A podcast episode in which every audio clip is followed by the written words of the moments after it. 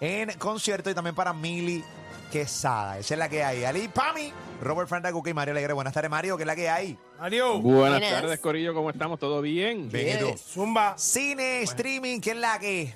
Pues mira, el estreno de la semana, el estreno de la semana es otro, pero yo creo que el que a lo mejor va a acaparar las salas este fin de semana, maybe, por si me dejo llevar por lo que la gente me ha dicho, es un reestreno que está cumpliendo 25 o 26 años de haber llegado a los cines y es nada más y nada menos que Titanic, Yeah. el clásico, yo creo que ya se podría decir a estas alturas, de Wow. James Cameron, que por si no lo sabían, eh, se convirtió hace como una semana o dos en el único director con tres de las cinco películas más taquilleras de todos los tiempos Wow. en el top 5.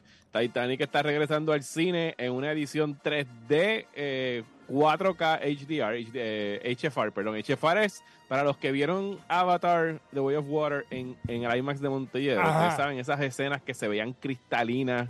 ¿sabes? Que, que hacían que el 3D no te molestara con las gafitas y todo eso. Pues se supone que esta película la restauraron utilizando esa tecnología y se está exhibiendo eh, a partir de hoy, tanto aquí en Puerto Rico como en Estados Unidos, utilizando esta tecnología. Eh, y, mano, Titanic es un clásico. Ustedes tienen que haber tenido, por lo menos, yo tenía 17 años cuando salió Titanic por primera vez. Recuerdo que la fui a ver un par de veces al cine. Y hoy mismo me estaba acordando, y que fue aquí mismo en La Mega. eh, no sé si ustedes se acuerdan que como a los tres o cuatro meses de que salió la película, que estábamos hartos de escuchar My Heart Will Go On en todas las emisoras de radio. Pero duro, pero Me- duro. Sacaron una edición nueva mixeada que metía diálogo de la película. Ese Sí. fue. Tú- me. Solo yo estaba en la escuela. Eso lo hizo Billy Fourquet, que en paz descanse. En serio, pues hermano, Sí. de verdad que se ranqueó. Porque Sí. esa versión me pero acuerdo que cuando ya anteriormente- estaba harto de Eh. escucharla, pues salió una versión buena y esa estaba mejor todavía. Yo creo que incluso. eh, Anteriormente lo hizo en la película esta de la canción de rap que pegó un montón en el 95, que era Dangerous Mind, creo que se llamaba la, la película, que también La de parte- Julio, la de Julio. Sí. También hicieron eso, también pusieron una parte de la película. Pero eh, Billy hacía mucho esto. Eh, por ejemplo, cuando Michael Jackson murió, hizo una promo también que cogía Brutal, audio. sí. Audios de Michael Jackson y lo ponía debajo de las canciones de I, I'll Be There, de, de Michael Jackson y eso. Billy Fourquet este, lo hacía full. Y yo creo que Rocky debe tener eso guardado en alguna esquina. Obligado. Esa versión de Celine Dion este, con los textos, o sea, con el audio de la película. Y como que revivió la canción y la gente la ponía y, y- y pedían esa versión más que ya la, la original, este. Mario.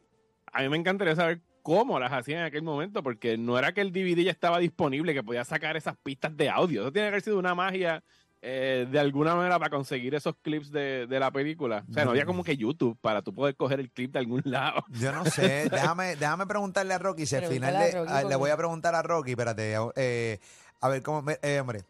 Mira, Rocky, estoy hablando aquí con Mario, estoy en el aire. Eh, ¿Cómo es que Billy, que en paz descanse, hacía los, hizo la canción de Celine Dion con los audios de la película? ¿Te acuerdas que lo hizo? O sea, ¿cómo él sacaba, de dónde sacaba los audios? Porque como antes no había YouTube ni nada. ¿de dónde sacaba? Es que tenemos esa curiosidad y si tú todavía tienes esa versión guardada por alguna esquina. O que se lo pregunté Si, a ver si la tienen guardada hay que ponerla aquí en Sí, algún momento. en algún momento. En Yo me días. tiraría, yo no sé ustedes, muchachos, no sé si me vaya a sentir solo en esta vuelta, pero yo me tiraría un Titanic te, eh, remasterizado. Teatro. En el cine ahora mismo, yo, Sí. yo iría a verla, o sea, fuera yo Está, la veo- yo la veo en cada las dos salas IMAX aquí en Puerto Rico, así que es la pantalla Está. más grande que se ha proyectado en Puerto Rico. Sí, sí, sí, está todavía. Bueno, hoy, hoy nuevamente la. Estrenó hoy, Estrenó, estrenó hoy, hoy. estrenó hoy. Ah, pues hay que ir a ver eso. Mi- Mira, mira cuál es el, el, el ¿En qué, mollero de segmento, James hombre, ¿en qué, Cameron. segmento, en qué segmento tú estás? No, mi amor. Ya 20 minutos hablando de pasado. Ay, mi Te madre. acuerdo, te, te acabas de decir que está, che- estaría chévere tirarnos un coso de eso. Una, Sí, una, una, sí. Vamos. Dale, dale, dale. Bueno, dale, dale. Esa es la que hay. Bueno, mano, dime, Mario, ¿qué más hay? Eh, bueno, lo otro que estrenó hoy, si no quieren ir a ver Titanic y están buscando alguna otra cosa un poquito más romanticona, se pudiera decir, es el estreno de la tercera parte, tercera y última, hasta donde yo sé, de Magic Mike. Magic Mike's Last Dance es el cierre de esta trilogía que empezó hace, bah, yo no creo que hace como ocho años con Por Channing ahí. Tatum. Y está regresando el stripper interpretado por el propio Tatum, que después de los hechos de Magic Mike XXL, que fue la segunda parte, eh, Magic Mike está otra vez pelado y pues se las está viendo negras y está teniendo que trabajar de bartender Salma en Florida. Y Hayek. es que, ahí Es la novia de Robert, este, ¿viste? Ahí es que conoce a esta socialite interpretada por Salma Hayek, que se lo lleva para Londres para montar un showcito de hombres esperando para abajo. Eh, no he tenido el chance de ver esta película, hubo una función de prensa en Puerto Rico, pero las reseñas que he visto hasta ahora me tienen bastante intrigado, porque hay personas diciendo que no se parecen nada a la segunda y que fuera de del primero o segundo baile, como que no hay tantísimo en términos de, de pectorales y abdominales en la película.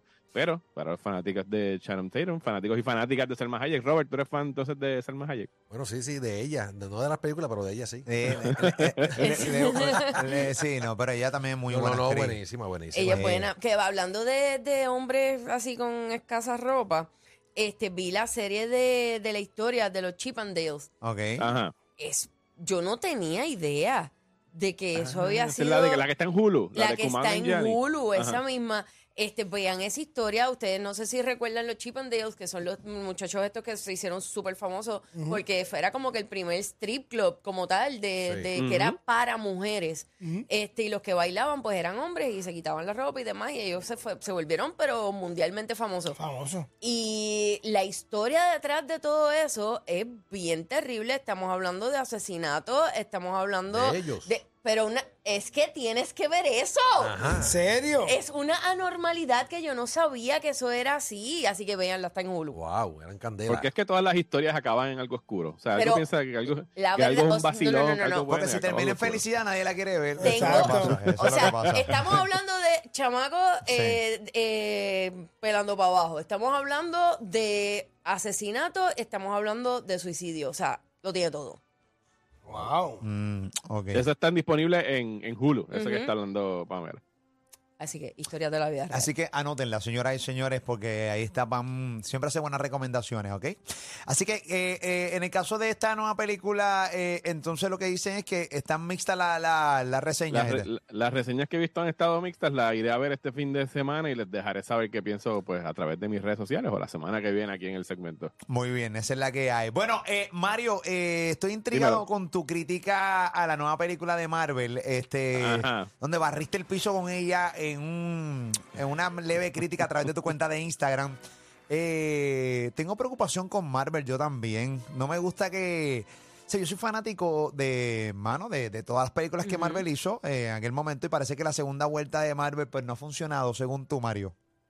Yo, o sea, sin hablar específicamente de Ant-Man and the Wasp, que, de que estrena la semana que viene y pues la estaremos hablando la semana que viene, yo pienso que Marvel en estas últimos, desde- después de Endgame para acá, después de lo que fue como que esa épica conclusión a esos 12, 10 años de, de Marvel, como que han estado por ahí corriendo sin dirección, esto del multiverso para mí como que le resta mucho al, a- a- attachment, como que el apego que uno pueda tener a estos personajes, porque cuando tú tienes eh, personajes que tienen tantas y tantas versiones en diferentes multiversos, como que le quita el fun, o sea, matan a uno y puedes revivir al otro, y, y hasta, hasta el momento esta película está introduciendo lo que se supone que sea el Thanos de los próximos cinco, eh, cuatro ¿Cómo, años. ¿Cómo es que se de llama? ¿Cómo es que se llama? Marvel. ¿Cómo es que se Él llama? se llama Kang the Conqueror. Él salió al final de la primera temporada de Loki. Es el mismo eh, actor, Jonathan Majors. Está haciendo aquí de otra versión de ese mismo personaje. Y pues lo que dije en las redes sociales, que en realidad para hacer como que la introducción a lo que se supone que sea la próxima gran amenaza del, del universo de Marvel, a mí no me impresionó en lo absoluto, pero de eso puedo hablar con más detalle la semana que viene. Bueno, cuando estrene, así que estaremos pendientes. Esa es la que hay. ¿Qué más tenemos, Mario Alegre Caballito, para Bueno, cerrar? Atención fanáticos de Ted Lasso. Yes, yes. uno. Me estás hablando. Hay una nueva serie en Apple que está eh, producida y escrita eh, tanto por el showrunner de Ted Lasso como uno de los actores, el que hace de, de Roy Kent, El mejor. eh, Brett Goldstein, Ever. Es el, el guionista de esta nueva serie que se llama Shrinking. Eh, está protagonizada por Jason Segel, a quien conocemos de la comedia Forgetting Sarah Marshall, y el gran Harrison Ford, y trata acerca de esta consul- eh, consultoría de, de, psiqui- de psiquiatras. Jason Segel es uno de ellos, él enviudó hace un año y todavía está como que lidiando con, esa pérdida, al mismo tiempo pues criar una, chica, una hija adolescente y tener que estar bregando con su jefe, que es Harrison Ford. Harrison Ford está comiquísimo en esta eh, serie. Son 10 episodios, está disponible en Apple TV. Creo que mañana estrena el cuarto. Y si les gusta Ted Lasso, es el mismo sentido del humor. ¿Sabe? Él es súper simpática, súper chula. eh, todos los personajes están ridículamente bien escritos. Así que, repito, si a usted le gusta Ted Lasso, tiene que hacerle caso a esta serie que está disponible en Apple TV, que es de la misma gente que hizo Ted Lasso. En lo que llega el tercer season de Ted Lasso, que es ahora en. Dijeron que era en primavera. O sea, que en caso. algún momento entre abril y mayo. Pero sí, busquen la Shrinking. Está buenísima en Apple TV. Ah, espérate, ¿sabes que Empecé a ver la, la serie de Pamela Anderson, la- el documental. La de Netflix. Sí. Ah, ¿Y qué tal? Mano, prefiero. Me quité. La quité. Me Ah, aburrí. ¿sí? Me aburrí bien brutal. O sea, o sea, prefiero leer los highlights en redes. Porque eh, fue, fue aburridito. No, eh, ¿Pero eh, que ah, ella ah, narrando o qué es lo que está Es pasando? la ella explicando un montón de cosas. Lo que pasa es que las explica. y es, ay, Una entonces. Es una socera y es una cosa. A lo mejor fue que no la dejé madurar, pero, eh, pero me aburrí. No, pero lo que pasa es que esto es un capítulo nada más, o sea que es, tampoco. es, peli- es una sola. Es uno solo, o sea, Pues me no, o sea no, no, eso no va a madurar porque es hora y pico. y si en media hora no maduró, No maduró en media hora. Eso no va para nada. Yo no, a mí no me llamó la atención, pero para nada. No. era o sea, eso. los chismes que usted ve que salieron de ahí, eso es, manda. No, no, no. Mario, ¿viste la película de Whitney Houston? Eh, no, no la he visto todavía. Creo que salió esta semana en, en digital para No, poderla está alquilar, muy así que buena. la tengo en agenda. Está buena, buena, está buena la muy buena. interpretación. Muy buena. Mira, tengo respuesta de Rocky de Quita, a ver qué me dice. A ver, Ok. ahí. Mira, esa versión yo la he estado buscando, no la encontré. Sé que Billy, yo creo que fue el original, el que hizo eh, por primera vez una canción con los beats de la película. Eh, bueno, lo puedo decir, ahora Billy consiguió la película pirateada. Eh, cogió los audios y lo montó en una máquina de edición que teníamos antes que se llamaba la Urban. Y ahí fue que él logró montar esos, esos pedacitos de, de película dentro de la canción de, de Celine Dion. Este, yo he buscado la versión, sé que en algún lugar debe estar de la emisora o alguien debe tenerlo en algún eh, formato de CD mi disco, pero para mí fue la mejor, la mejor versión que, que salió de Celine Dion con los pedacitos de, de la película, ¿verdad? Los mejores momentos de la película dentro Sí, de la canción de De- o sea que el pirateó, le pirateaba la película Sí. y lo sacaba los clipsitos, así que nada, después de. Pero sería un paro conseguirla, mano. Yo me acuerdo hasta cómo acaba. Me acuerdo que acaba con Kate Winslet diciéndole a Leonardo DiCaprio, I never let go. I never let go. go". Sí. O sea, Sí, acababa con es esos clips. Una de- créeme que ahora Rocky se pone para la vuelta de esta porque lo consigue. Sí, lo consigue y si la eh, me la envía, te la voy a enviar Mario para que la tenga. Oye, qué caballito. Dale, dale, gracias un montón. Mario Alegre, ¿dónde te puede seguir la gente con tu contenido, caballito? Me consiguen en Twitter e Instagram como Mario Alegre. Pueden apoyarme a través de patreon.com slash Mario Alegre. Y hago podcast, videos, trivias, recomendaciones semanales de cosas para ver en streaming. Y en Morusco TV estoy con los criticones. Esta semana el episodio debe estar saliendo hoy o mañana. Juanma Fernández París y este servidor. eh, hablamos sobre las mejores y peores películas de Leonardo DiCaprio, aprovechando el, estre- el reestreno de Titanic. Muy bien, así que no se lo pueden perder en Molusco TV Los Criticones, las mejores y peores películas de Leonardo DiCaprio en cualquier momento. Va a estar arriba en Molusco TV. Mario alegre. Gracias, caballito. Cuídense. Siempre la oíste. Muévela, muévela, mueve la cintura. Llegó el moluco poniéndola bien dura. Muévela, muévela, mueve la cintura. Los reyes de la punta poniéndola bien dura. Ya llegaron, es el moluco con los reyes.